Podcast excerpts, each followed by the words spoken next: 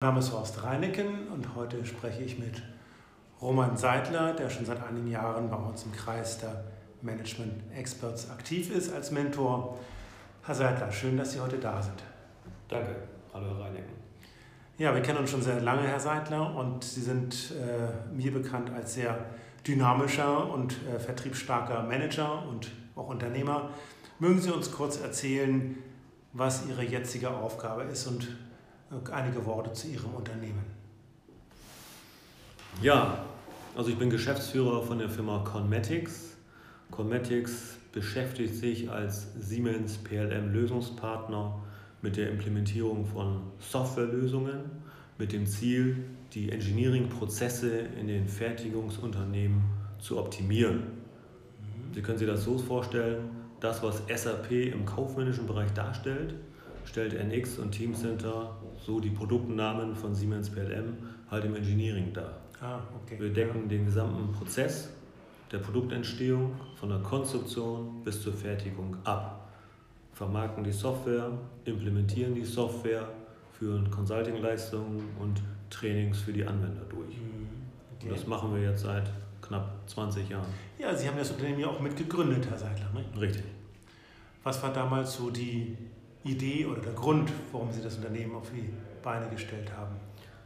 Ja, zu der Zeit, bevor ich das Unternehmen gegründet hatte mit meinem Partner, war ich Vertriebsleiter bei einem Marktbegleiter oder jetzigen Mitbewerber. Und ich habe damals erkannt, dass es Business Cases gibt. Und ich war damals schon mal sehr ungeduldig und habe festgestellt, der Markt ist da, wir könnten noch mehr reißen. Und ja, dann habe ich mich mit meinem damaligen technischen Kollegen zusammengetan und wir haben das Unternehmen Cometis gegründet und sind erstmal rein mit Consulting-Leistungen zu zweit gestartet. Und das war zum 1.3.2000. Dann sind Sie jetzt ähm, 20 Jahre am Markt. Genau. Und ähm, im Vorgespräch haben Sie mir gesagt, dass Sie sich irgendwie immer noch so als Start-up fühlen. Ja. Wie können Sie das beschreiben? Ähm, woran machen Sie das fest? Also weil wir sehr dynamisch unterwegs sind. Wir sind zwar mittlerweile ja 60 Mitarbeiter. In Hamburg sind wir ungefähr 10 bis 12 in unserer Zentrale. Wir sind deutschlandweit aufgestellt und wir haben ein recht niedriges Durchschnittsalter. Klar, ich und jetzt mein anderer Partner zieht das ein bisschen in die Höhe. Aber wir haben viele Hochschulabsolventen an Bord und ja, das fühlt sich an wie ein Jungbrunnen und äh, da wird nicht von 9 to 5 gearbeitet, sondern ich will nicht sagen rund um die Uhr, aber es wird immer sehr viel gearbeitet. Das Büro ist teilweise bis 8 Uhr abends besetzt, weil man noch andere Dinge zusammen unternimmt oder mal ein Glas Wein trinkt in einer, in einer Weinrunde abends. Und das ist halt unsere Kultur. Das haben wir von Anfang an so geprägt und das haben wir beibehalten. Und darum sehe ich es halt immer noch wie ein Start-up-Unternehmen an. Mhm. Sie sagten eben, Herr Seidel, dass Sie überwiegend so hatte ich das verstanden, junge Leute, die direkt nach der Uni zu Ihnen kommen. Nicht? Wie, wie sprechen Sie die an? Wie, kommen, wie werden die auf Conmatics aufmerksam? Also wir sind auf Karrieremessen vertreten. Im Norden ist es die Jade Hochschule Wilhelmshaven, da habe ich seinerzeit studiert und habe sehr gute Kontakte. Die bieten dort eine gute Ausbildung, auch Maschinenbauinformatiker werden, werden dort ausgebildet. Dann habe ich auch Kontakte hier zur Hochschule in Hamburg oder im Süden ist es die Hochschule Aalen und die haben jährlich Karrieremessen und da stellen wir dann mit aus. Und selbst ich als Geschäftsführer stelle mich den ganzen Tag auf den Stand mhm. und äh, meine Aufgabe ist es halt, die Absolventen oder die potenziellen Kandidaten dort auch anzuzünden, zu begeistern, äh, wenn ich erkenne, dass die Potenzial haben der Bedarf an Leuten, wie, den Sie auch haben, ist ja sehr groß, auch bei anderen Firmen. Wie schaffen Sie das, die jungen Leute zu begeistern, dass sie gerade zu Ihnen kommen? Wenn Sie sagen, bei Ihnen wird sehr viel gearbeitet, Sie haben auch eine besondere Kultur, aber was ist so, was glauben Sie, ist so der Punkt, wo äh, äh neue junge Leute sagen, hey, ich gehe zu Ihnen oder ich gehe zu Conmetics? Ja, wir sind im Bereich Digitalisierung tätig. Also andere sagen auch Industrie 4.0. Es ist eine recht junge Branche. Es bewegt sich dort sehr, sehr viel. Es ist hochspannend. Wie früher, man kann es etwas vergleichen mit der Internetblase, sage ich mal, Ende der 90er, Anfang 2000. kann man das so sehen, dass viele sich angesprochen fühlen und sagen, Mensch, in dieser Softwarebranche, da will ich Fuß fassen, das ist sehr spannend. Die Unternehmen sind jetzt dabei, gerade der Mittelstand ist jetzt erst dabei, sich mehr und mehr Gedanken zu machen, im Bereich Digitalisierung sich besser aufzustellen. So, und wir unterstützen diese Firmen. Und das sind hochspannende Themen, gerade auch für die Absolventen. Das sind junge Leute, die sind alle mit Smart und iPhone aufgewachsen. So, und die sind auch in der Lage, äh, schnell reinzukommen in diese Themen. Hm. Nun haben Sie ja Ihr Wachstum, haben Sie mir vorhin gesagt, in den letzten zehn Jahren das Mitarbeiterwachstum verzehnfacht. Nicht? Also sind also jetzt 60 Leute, ja. Bundesweit, äh, ja, bundesweit 60 Leute, hier in Hamburg 12. Und das ist ja natürlich erstaunliches Wachstum. Nicht? Und Sie jetzt von den großen Anbietern aus Ihrem Bereich einer der größten bei Siemens. Nicht? Ja, ist richtig. Wir sind damals ja gestartet als Partner und äh, es gibt gewisse Kategorien, Silber, Gold und Platin.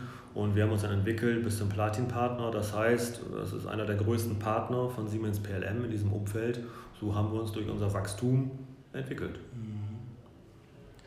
Nun sind Sie ähm, derjenige in Ihrem Duo oder Ihrem Gründungsteam, derjenige, der Vertrieb macht. Ja. Haben Sie immer schon Neigung gehabt oder Interesse oder Talent gehabt, mhm. äh, zu verkaufen? Wie kommt man dazu? Also das ist, hat Ihnen früher schon mal jemand gesagt, Herr Seidler, hey, du ähm, kannst gut Vertrieb oder haben Sie das selber erkannt? Wie war das bei Ihnen? Also während meines Studiums habe ich erkannt, es gibt nur zwei Themen für mich, entweder Vertrieb oder Projektierung. Und in dieser Richtung habe ich mich beworben. Ähm, mir wurde schon immer gesagt, dass ich ein sehr begeisterungsfähiger Mensch bin, ein kommunikativer Mensch. So, und da hieß es für mich, geh in den Vertrieb. Und da habe ich zunächst gestartet in den ersten drei Jahren als junger Sales und habe dort erstmal gelernt, ja, was Vertrieb heißt, was Verkaufen heißt und das hat mich von Anbeginn top motiviert und da habe ich gleich erkannt, für mich gibt es nur eins und das ist Vertrieb. Aber für mich gibt es nur einen Satz, ja. der mich motiviert, das ist Umsatz. Ja, okay. Und, und was heißt für Sie Vertrieb? Also nicht nur Umsatz, sondern ja. was bedeutet das für Sie, Vertrieb zu machen? Also das bedeutet, äh, die Kunden ähm, ja, zu begeistern für die Produkte von Siemens und natürlich auch für unser Haus zu begeistern weil die brauchen einen gewissen Value oder Nutzen, den sie rausziehen. So, und äh, es ist kein Geheimnis, dass die Kunden bei Einführung solcher Lösungen 10 bis 30 Prozent Einsparungspotenzial erreichen werden. So, und das ist das, was mich antreibt, den Kunden halt besser aufzustellen, effektiver zu machen. Also es ist jetzt nicht nur verkaufen uns, sondern auch entsprechend beraten, zu implementieren und zu überzeugen und die richtige Lösung zu positionieren. Vorhin haben Sie gesagt, Herr Seidler, dass Sie bei jungen Leuten schnell das Potenzial erkennen. Wenn unsere Zuhörer sich jetzt fragen, okay, habe ich Potenzial, ja oder nein, können Sie beschreiben an einigen Merkmalen, wie man für sich selber feststellen kann, ob man Vertriebspotenzial hat, ob man Projektmanagementpotenzial hat? Können Sie das in irgendeiner Weise festmachen oder beschreiben? Meine Erfahrung hat mir bisher immer gezeigt, das sagt mir der Bauch wie ich den Gegenüber einschätze, wie ich ihn erlebe, wenn ich ihn interviewe, die Fragen, die ich stelle. Ich stelle auch die Fragen, was treibt sie an, was begeistert sie, wofür brennen sie, wofür stehen sie morgens auf. Und da kann ich schon schnell erkennen, äh, man sieht es halt auch am Ausdruck, wie die Augen leuchten, ähm, ist das ein begeisterungsfähiger, leidenschaftlicher Mensch oder ist es eher ein sehr technisch getriebener Mensch? Das kann ich schon ganz gut einschätzen. Mhm. Äh, Technik, technikgetriebener Mensch, also weniger für Vertrieb geeignet, meinen Sie damit? Ja, ganz genau, richtig. Schließen sich die beiden Dinge aus? Ähm, ja. Äh, es gibt bei uns eine Jobkonstellation, die nennt sich Pre-Sales Consultant. Mhm. Das heißt, das sind Techniker, die den Vertrieb unterstützen, die Präsentation beim Kunden durchführen. Die müssen, müssen die Technik beherrschen, aber auch kommunikationsstark sein und ja, keine Angst haben, Selbstbewusstsein müssen die mitbringen. So eine Kombination gibt es bei uns, aber schwierig. Es ist schwierig, solche Kandidaten zu finden, die beides mitbringen.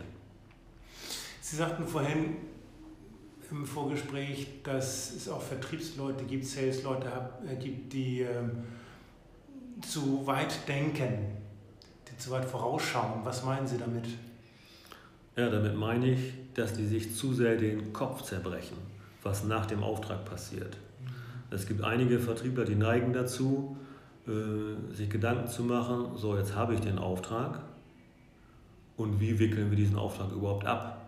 Gerade weil wir auch, das ist nicht nur bei uns so, sondern in der gesamten Branche, wir haben Ressourcenengpässe, weil diese Consultants, die werden gesucht und dann haben wir die Situation, dass wir mehr Aufträge haben, als dass wir überhaupt abarbeiten können.